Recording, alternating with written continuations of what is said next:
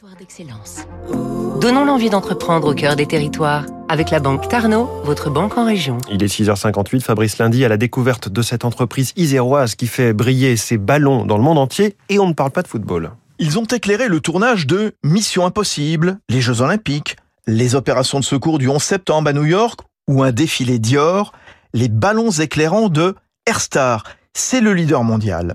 L'entreprise de Champré-Frange, au nord de Grenoble, est née il y a bientôt 30 ans grâce à Pierre Chabert. Airstar, ce sont des ballons en textile gonflés à l'hélium ou à l'air qui diffusent une lumière douce et homogène sans éblouissement, sans ombre.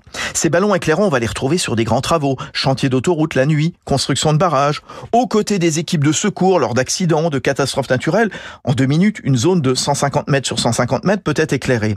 Et puis dans l'événementiel, sur un marché de Noël, un mariage, les plus petits éclairent 60 mètres carrés et se rechargent sur un allume-cigare, le festival Solidaise, et bien sûr, le cinéma, pour qui l'entreprise iséroise a révolutionné l'éclairage, Romain Chabert, président et fils du fondateur.